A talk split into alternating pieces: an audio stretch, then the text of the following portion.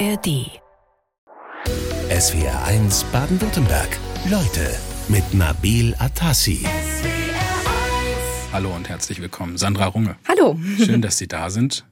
Sie kommen heute an einem Tag, an dem einiges passiert ist, zu dem Thema, zu dem wir ohnehin äh, sprechen wollten. Wie geht's Ihnen? Auch gut eigentlich. Ja. Ich freue mich schon sehr, dass wir jetzt darüber zu äh, diskutieren und äh, ja, es ist äh, eine hat gerade eine große Aktualität. Ja. Sie, Sie leben ja eigentlich in Berlin, kommen aber heute aus Bietigheim-Bissingen zu uns. Machen Sie etwa Urlaub in Baden-Württemberg? Ähm, ein bisschen tatsächlich, ja. Also ich habe hier familiäre Wurzeln und äh, ja, und das hat ganz gut gepasst. Und äh, wir kommen gerade von dem 80. Geburtstag ja. von unserer Schwiegermutter und ja. Was heißt, was heißt familiäre Wurzeln? Äh, mein Mann stammt hier aus der Gegend, genau. Der ist in Weiblingen geboren. Und dann haben Sie öfter mal hier auch in der Gegend äh, was, dass Sie dann öfter mal herkommen? Ja, doch. Also wir sind bestimmt ein bis zweimal im Jahr hier in der Nähe. Ja. Und kommen Sie gerne? Ja, auf jeden Fall. Doch, doch. Also wir gehen immer gerne ins Freibad. Da waren wir gestern auch. Die Jungs finden das immer ganz toll. Ja. Und ähm, ja, doch, also es ist eine schöne Gegend hier. Ja. So richtig im Urlaub waren Sie schon diesen Sommer? Ja, genau. Wir waren schon woanders im Urlaub am äh, Mittelmeer und äh, genau, das war Weil bei Ihnen in Berlin sind die Sommerferien schon vorbei. Die, äh, nein, die laufen noch. Die gehen noch bis zum 27. August. Okay, dann haben wir das jetzt schon mal geklärt, die Rahmenbedingungen. ja. Ähm, jetzt gehen wir ans Eingemachte. Gestern kam das Bundeskabinett nach der Sommerpause zusammen, gerade gestern, einen Tag vor Ihrem Besuch hier und beschlossen wurden da unter anderem de facto Kürzungen beim Kindergeld. Äh, und dann gab es wieder einen Knall äh, in der Ampelkoalition äh, wegen der Verteilung der Gelder. Das hat sich ja gestern gezeigt. Die Bundesfamilienministerin Lisa Paus, die hat den Grünen dieses Wachstumschancengesetz von Finanzminister Christian Lindner blockiert ähm, mit einem Werkzeug, das sie dafür zur Verfügung hat, ähm, weil die keine, weil sie keine Kindergrundsicherung finanziert bekommt. Das ist ja eines der Kernprojekte auch der Grünen. Ähm, wie haben Sie das gestern verfolgt?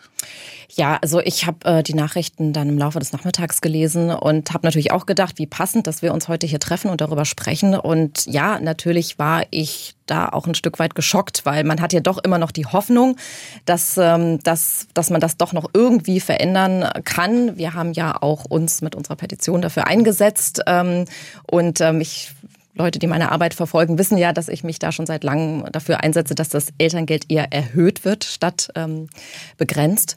Und ähm, ja, es ist natürlich noch nicht äh, alles in Stein gemeißelt. Das Ganze muss ja nochmal durch den Bundestag. Es wird nochmal diskutiert. Ähm, und ja, mal gucken. Also vielleicht gibt es ja doch noch eine andere Lösung. Es sind ja auch sicherlich nicht alle damit einverstanden. Sie waren ja mit Ihrem Einsatz gerade vor ein paar Wochen äh, im Bundestag zur Anhörung, nachdem Sie eine Petition lanciert hatten und da ging es genau um die Erhöhung des Kindergeldes. Ähm, Sie haben dann ziemlich direkt bei der Anhörung eigentlich erfahren müssen, dass das Kindergeld nicht erhöht wird, äh, das Elterngeld. Ja, das war wirklich ähm, völlig absurd. Wir haben ja die Petition Elterngeld hoch ähm, gestartet, äh, zusammen mit äh, Daniela Weckmann und Nancy Koch. Wir haben das zu dritt gemacht mhm. und haben uns wirklich riesig gefreut, dass wir die Anhörung im Bundestag hatten.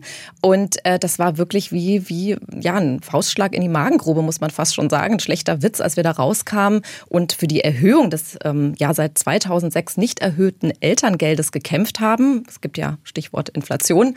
Inzwischen auch ähm, ja eine Entwertung des Elterngeldes und dann kommen wir da raus und dann äh, rief uns jemand zu, ihr habt schon gehört, dass äh, gerade im äh, Spiegel stand, äh, Spiegel Online, dass das Elterngeld gekürzt werden soll und es einen neuen Vorstoß gibt der Familienministerin und da waren wir natürlich völlig geschockt, weil das kam für uns wirklich aus heiterem Himmel und es war natürlich sehr absurd, weil wir haben ja eigentlich für das Gegenteil gekämpft.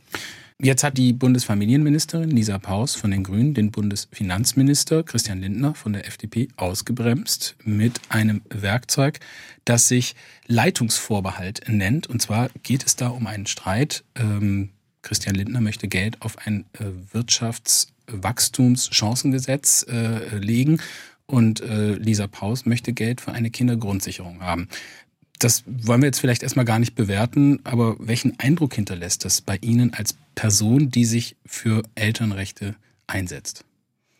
Ja, generell die letzten Wochen und Monate waren sicherlich, ähm, ja, ich würde fast sagen, schon ein bisschen absurd und ähm, die Ampelkoalition hat da wirklich kein gutes, äh, ähm, soll ich sagen, ähm, keine gute Politik einfach gezeigt. Und ich glaube, es hat sehr viel Vertrauen eingebüßt ähm, gegenüber sehr vielen Familien, die natürlich ganz andere Bedürfnisse häufig haben. Und viele fühlen, fühlen sich auch nicht gehört. Ne? Mhm. Und ähm, es ist wenig Geschlossenheit zu sehen. Und äh, man fragt sich generell, wie ist denn die Priorisierung von Familienpolitik in diesem Land? Und durch diese Diskussion auch beim Elterngeld haben sich ja viele die Frage gestellt, warum bekommt denn ein Familienministerium nur so und so viel Geld oder auch so und so viel wenig? Wo, ähm, äh, warum, warum ist es so schwierig, Geld zu bekommen für die Kindergrundsicherung? Warum muss dafür Elterngeld eingespart werden? Warum wird kein Elterngeld erhöht? Und ähm, ich glaube, da bestehen einfach viele offene Fragen und es ist viel Vertrauen verloren gegangen. Und man muss ja auch überlegen, was stand im Koalitionsvertrag? Was waren das alles für Versprechen? Womit ist man gestartet und mhm. Stehen wir jetzt und was ist umgesetzt worden und was wird äh, und was kann man eher als einen Rückschritt ansehen? Genau, da war von der Fortschrittskoalition für Familien am Anfang die Rede. Das ist ziemlich zusammengeschmolzen. Ich lege mal eine Zahl nach. 12 Milliarden Euro waren veranschlagt für die Kindergrundsicherung. Zwei Milliarden plant der Bundesfinanzminister inzwischen ein. Man muss natürlich dazu sagen, es gab Krisen in der Zwischenzeit, die vielleicht nicht kalkulierbar waren. Trotzdem, Sie haben eine Petition eingebracht in den Deutschen Bundestag, erfolgreich, und durften sich dann auch mit allen Fraktionen austauschen. Was ist Ihnen da entgegengekommen als Reaktion? Weil Sie wollten ja eigentlich eine Erhöhung des, Kinder des Elterngeldes erreichen. Ja, also ich glaube, vielen war das erstmal überhaupt nicht bewusst. Ne? Also das ist ja häufig so ein Phänomen. Wir haben ja auch gerade nach der Corona-Krise so, ich sag mal so ein bisschen den Trend, dass es sehr viele Petitionen gibt für Anliegen von Familien. Und ähm, wir hatten den Eindruck, dass vielen das gar nicht bewusst war, dass nach, seit der Elterngeldeinführung das Elterngeld nicht erhöht worden ist. Ne? Und das war 2007. Das ist eine lange Zeit. Ähm, Stichwort Inflation. Mhm. Ne? Also man kann das ungefähr ausrechnen. Das sind 35 Prozent. Und ähm, das ist, da stellt sich natürlich schon die Frage, wie entwickelt sich denn eine erfolgreiche familienpolitische Leistung und was wird gebraucht? Und ähm, insofern hatten wir da so ein grundsätzliches ähm, Zustimmung, würde ich auch mal sagen, fraktionsübergreifend.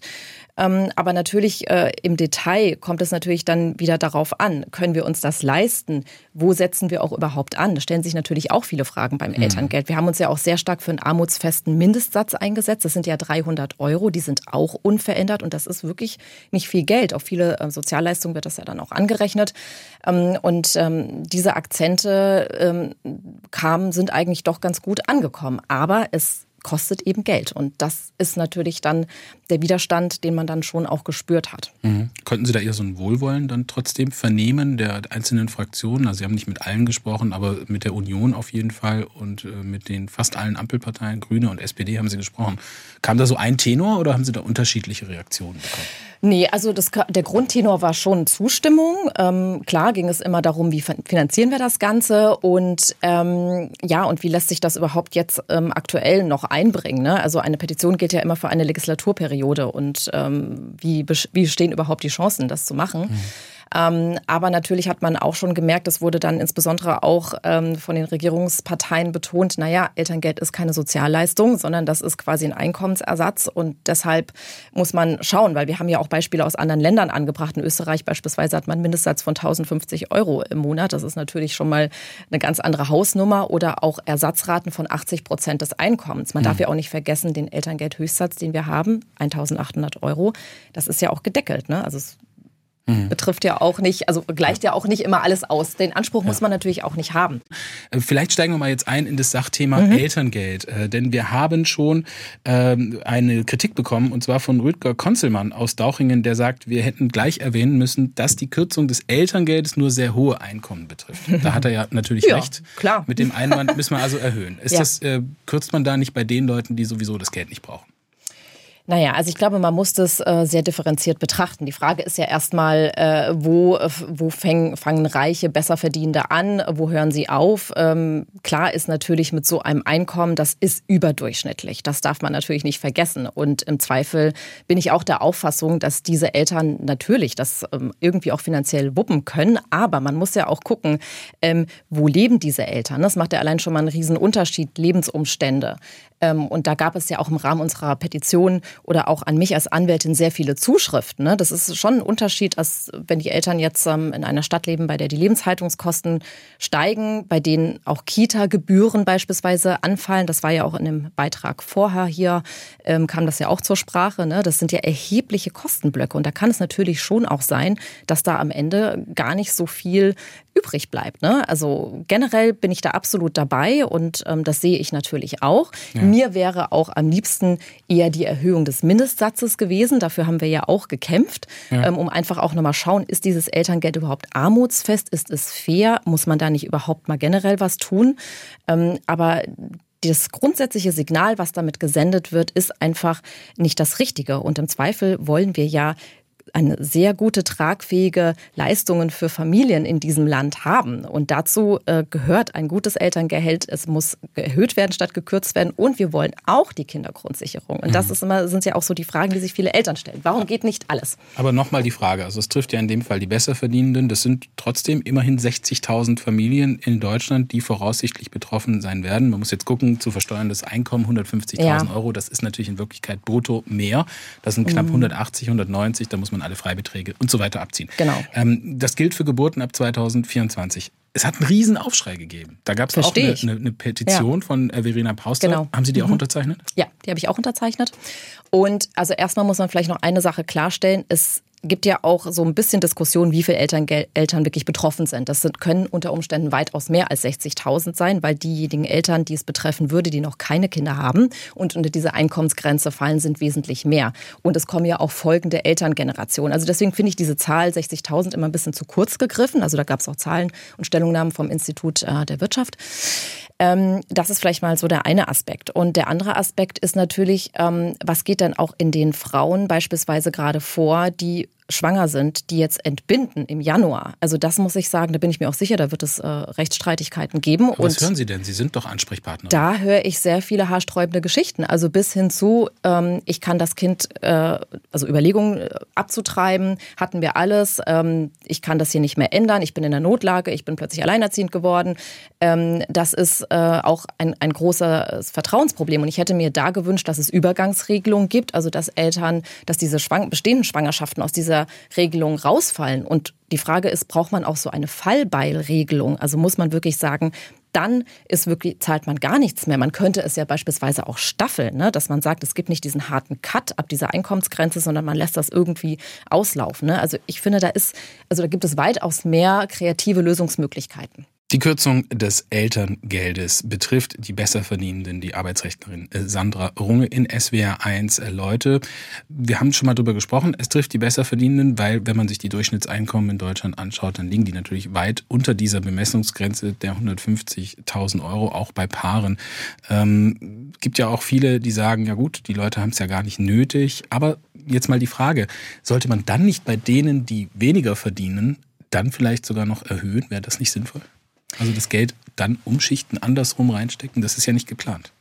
Also das wäre natürlich besser, als es ganz zu streichen. Und ähm, wie gesagt, wer, wer meine Arbeit verfolgt, weiß, dass ich mich auch sehr stark dafür einsetze, ne? weil die ähm, Inflation und die Nichterhöhung des Elterngeldes seit 2007, seit der Einführung, ist ja auch eine schleichende Kürzung. Das darf man ja nicht vergessen. Ne? Und deshalb, wenn man sagt, man schichtet um, dann wäre es natürlich besser zu sagen, gut, dann schauen wir uns mal den Mindestsatz an und gucken, dass das Elterngeld armutsfest ist und äh, natürlich auch inflationsbereinigt. Mhm es ist ja auch ein Zeichen, das davon ausgeht. Also bevor man jetzt anfängt, so eine Gehaltsdebatte auch zu führen, die ja durchaus auch ihre Legitimation hat, aber da sind ja viele Familien jetzt auch ins Hintertreffen geraten. Welches, welches Zeichen geht denn für Sie von so einer de facto Kürzung aus, auch wenn es nur in Anführungsstrichen die Besserverdienenden äh, betrifft? Ja, wie gesagt, also ich finde, wenn man, man muss ganz generell schauen, soll man überhaupt an familienpolitische Leistungen ran, die sich bewährt haben? Ähm, kann man nicht einfach sagen, das äh, Thema Familie und auch das Thema Fürsorge, was dahinter steckt, ist uns als Staat so wichtig,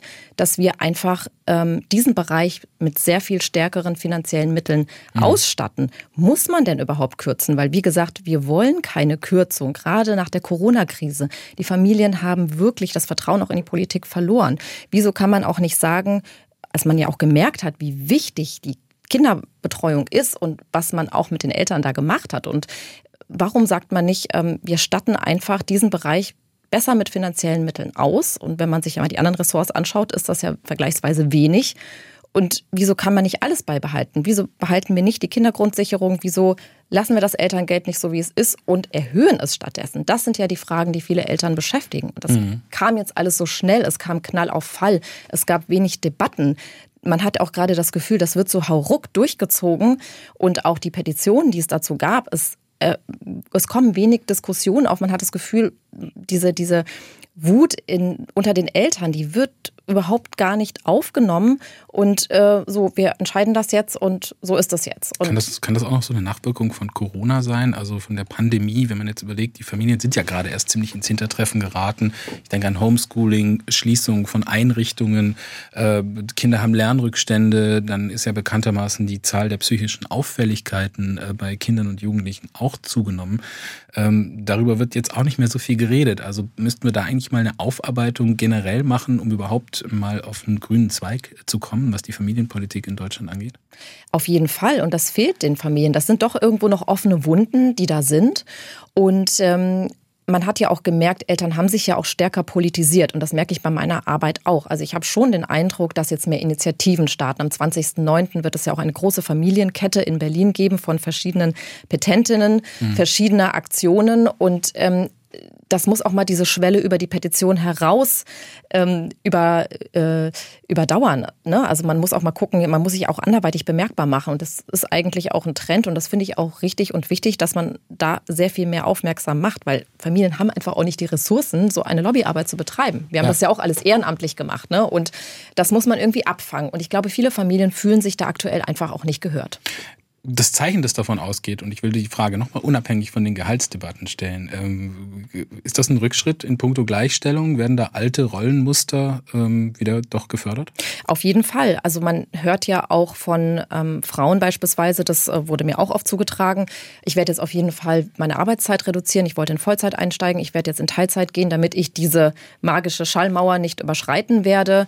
Und äh, man weiß ja auch, dass insbesondere Väter ähm, auf Elternzeit und Elterngeld verzichten, ähm, wenn es finanzielle Gründe hat. Und das wird werden natürlich die Statistiken dann langfristig zeigen, aber ich bin mir sehr sicher, dass es gleichstellungspolitisch ein absolut falsches Signal ist, neben dem Vertrauensverlust, der natürlich damit auch einhergeht. Wir sprechen über Familienpolitik, wir sprechen über das Elterngeld ähm, und da stellt sich natürlich die Frage, wiederum unabhängig von dieser Gehaltsdiskussion, wie substanziell sind eigentlich die Einsparungen, die durch diese Maßnahme jetzt entstehen. Und da gab es ja Vorschläge, äh, unter anderem von der Feministin Theresa Böcker oder auch vom SPD-Chef Lars Klingbeil, die sagen, bringt gar nichts, diese 150 Millionen im ersten Jahr und bis zu 500 Millionen pro Jahr, da sollte man doch lieber beim Ehegattensplitting ansetzen. Für wie realistisch halten Sie diesen Vorschlag? Also das Ehegattensplitting ist natürlich was hochkomplexes. Ne? Also dass das in dieser Legislaturperiode noch eine Änderung, Abschaffung oder ähnliches gibt, das halte ich für ähm, ausgeschlossen. Ähm, den Gedanken, sich zu überlegen, wie kann man denn Alternativen schaffen, ne? also unter Wahrung von Übergangsregelungen und ähnlichem, ne? das sollte man auf jeden Fall diskutieren. Und ich denke da auch, dass es sehr viele Einsparmöglichkeiten gibt. Natürlich muss man schauen, dass man trotzdem ein faires Steuermodell hat, ähm, auch ähm, für Kinder. Das ist aber wirklich ein hoch, hoch komplexes Thema. Mhm. Ähm, aber es gibt ja auch andere Einsparmöglichkeiten. Ne? Also Dienstwagenprivileg vielleicht noch als Stichwort oder man kann auch mal überlegen, es wurde ja auch diskutiert, äh, den Bundestag zu verkleinern. Also es gibt, glaube ich, sehr viele kreative Möglichkeiten, um irgendwo auch zu sparen. Oder man schaut sich auch generell einfach nochmal die Struktur des Elterngeldes an. Ähm, wie kann man da auch vielleicht noch andere Anreize schaffen? Das Elterngeld an sich ähm, ist ja auch nicht unbedingt äh, schon 100 Prozent ausgereift ne? in mhm. seiner Art und Weise und in der Wirkung vor allem.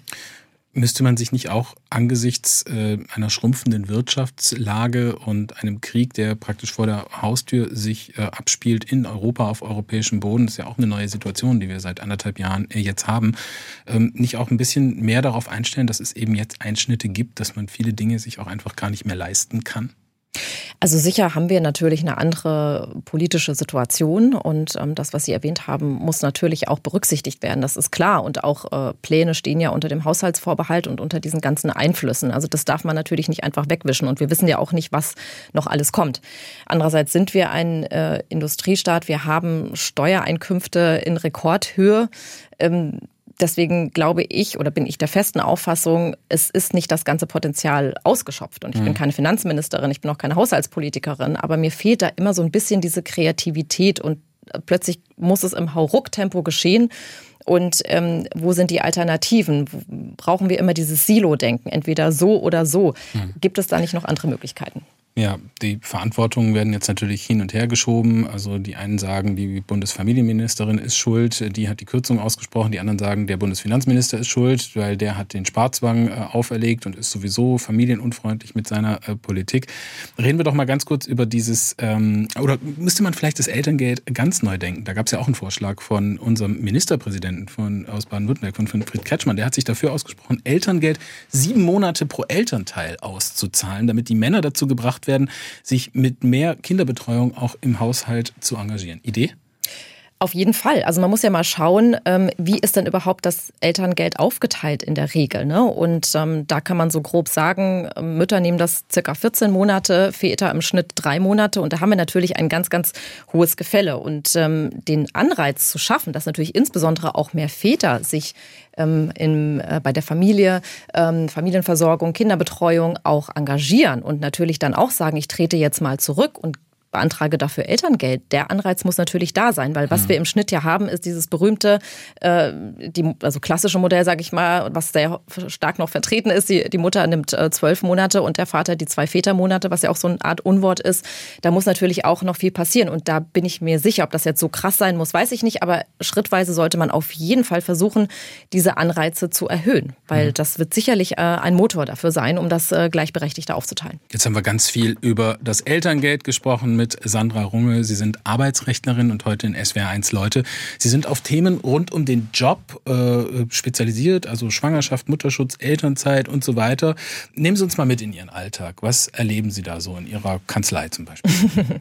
ja, ich bekomme natürlich tagtäglich sehr viele Anfragen von Eltern, insbesondere natürlich Müttern, Väter auch immer häufiger, ähm, zu verschiedenen rechtlichen Fragestellungen. Und äh, da geht es natürlich sehr häufig um das Thema Wiedereinstieg, also Wiedereinstieg Einstieg nach der Babypause. Ja. Wie geht es dann weiter? Da machen ja viele Eltern die Erfahrung, dass es eben sehr schwer ist, wieder in den Job einzusteigen, zu den ähnlichen Bedingungen. Oftmals kommt es zur Beendigung von Arbeitsverhältnissen durch Kündigungen, Aufhebungsverträge, aber auch beispielsweise durch die Zuweisung von Tätigkeiten, die nicht mehr der alten entsprechen. Das ist Ihnen selbst zum Beispiel passiert. Genau, das ist äh, mir tatsächlich auch selbst passiert und war auch natürlich ein Impuls für meine Arbeit, dass ich nach der Elternzeit mit meinem ersten großen Sohn ähm, meinen Job verloren hatte, direkt nach der Elternzeit. Und, ähm, mit welcher Begründung? Ähm, es hieß damals, dass äh, die Abteilung ausgelagert wird, in äh, der ich gearbeitet habe. Ich habe damals eine Rechtsabteilung geleitet. Ähm, das hat sich im Nachhinein aber nicht wirklich als wahr erwiesen.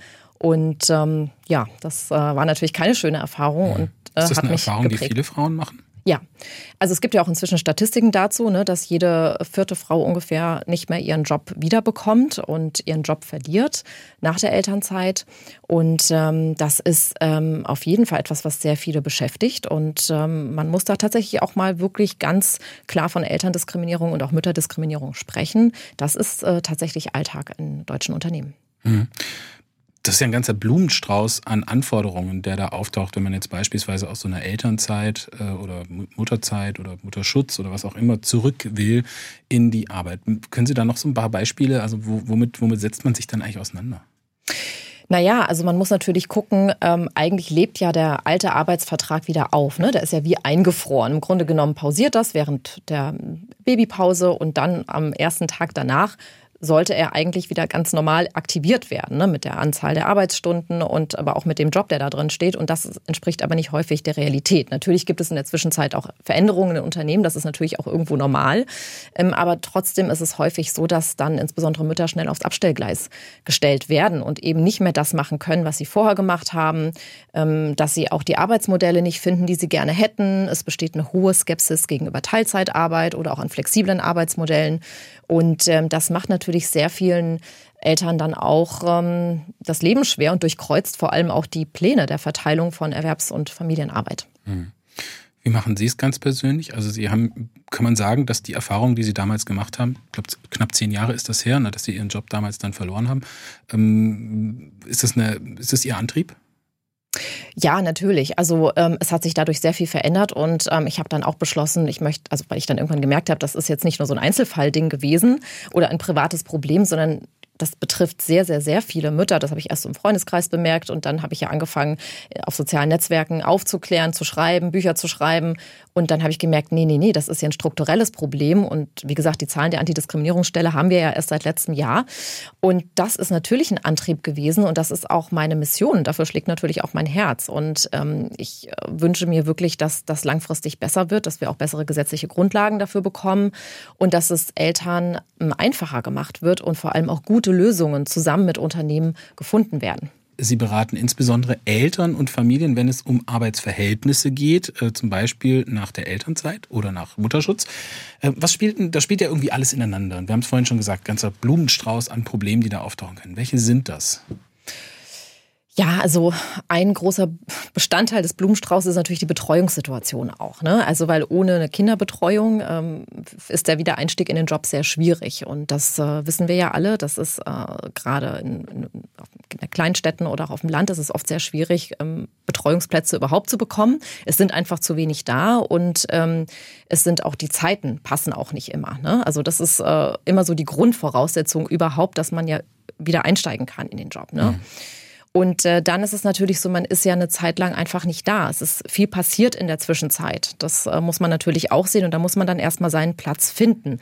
Aber andererseits darf man ja auch aus Arbeitgeber- und Arbeitgeberinnen-Sicht nicht äh, denken, naja, die kommt wahrscheinlich eh nie wieder und wenn die wiederkommt, ist ja das Kind ständig krank und äh, eh nur Teilzeit und Karriere hat sie eh keine Lust mehr.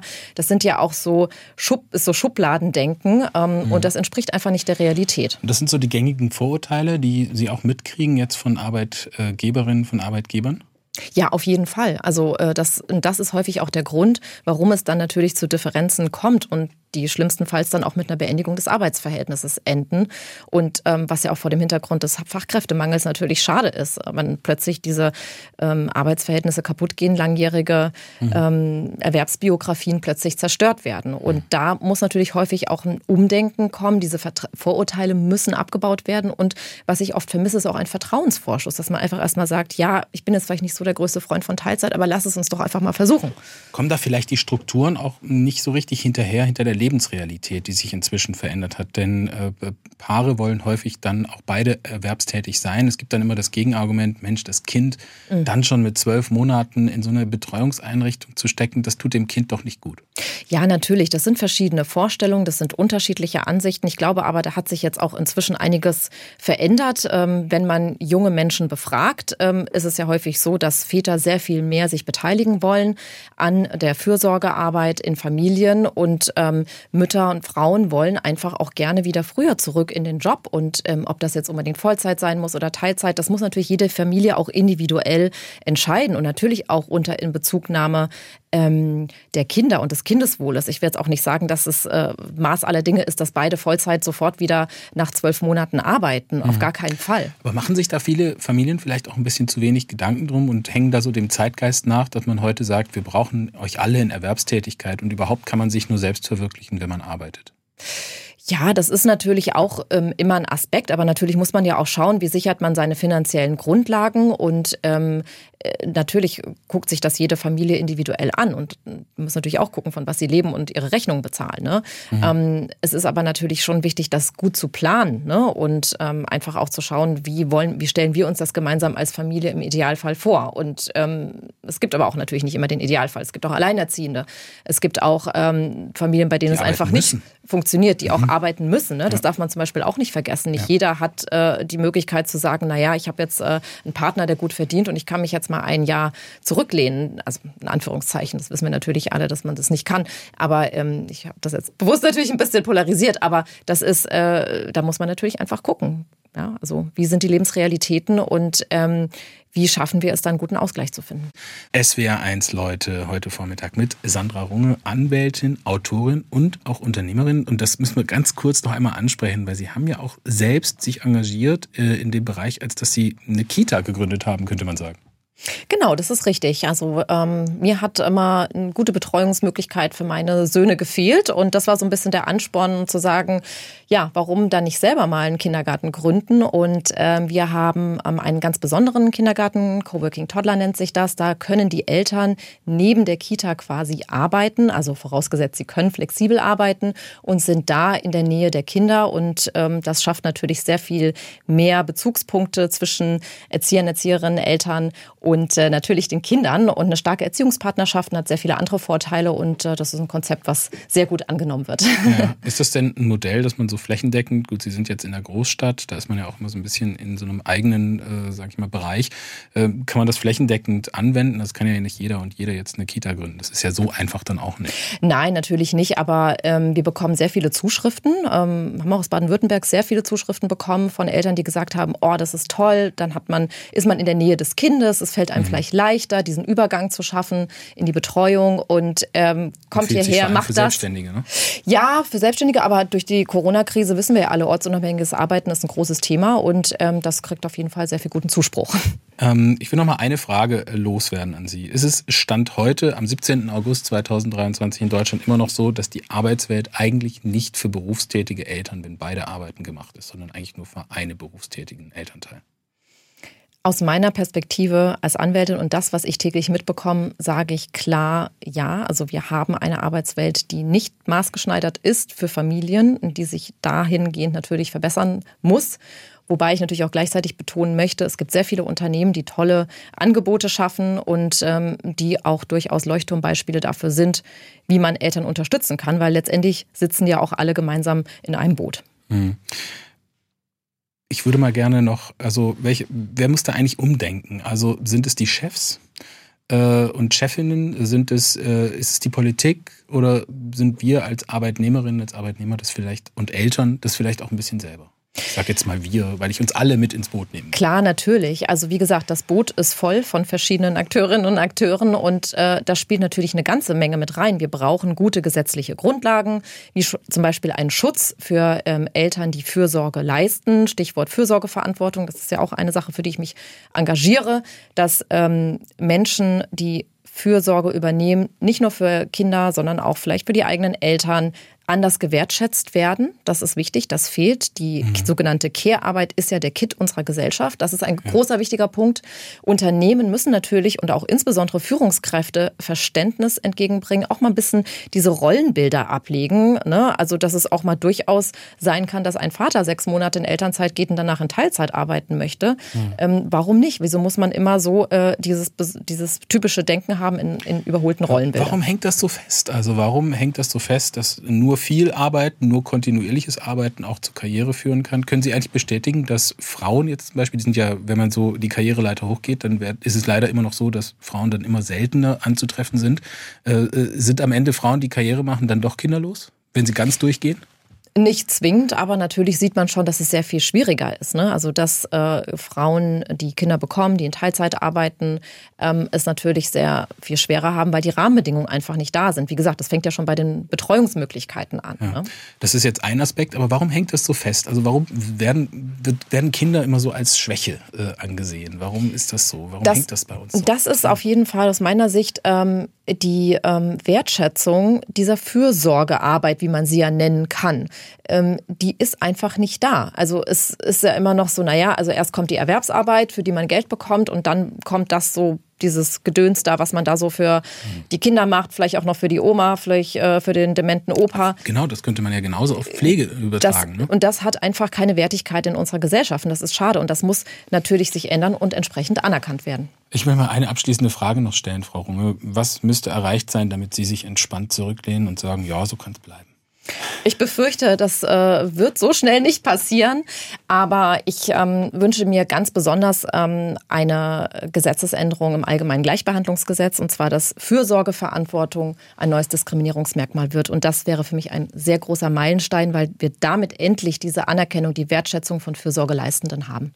Ich äh, drücke Ihnen die Daumen für all Ihre Ziele und bedanke mich für Ihren Besuch in SWR1 Leute. Sandra Runge. SWR1 Baden-Württemberg.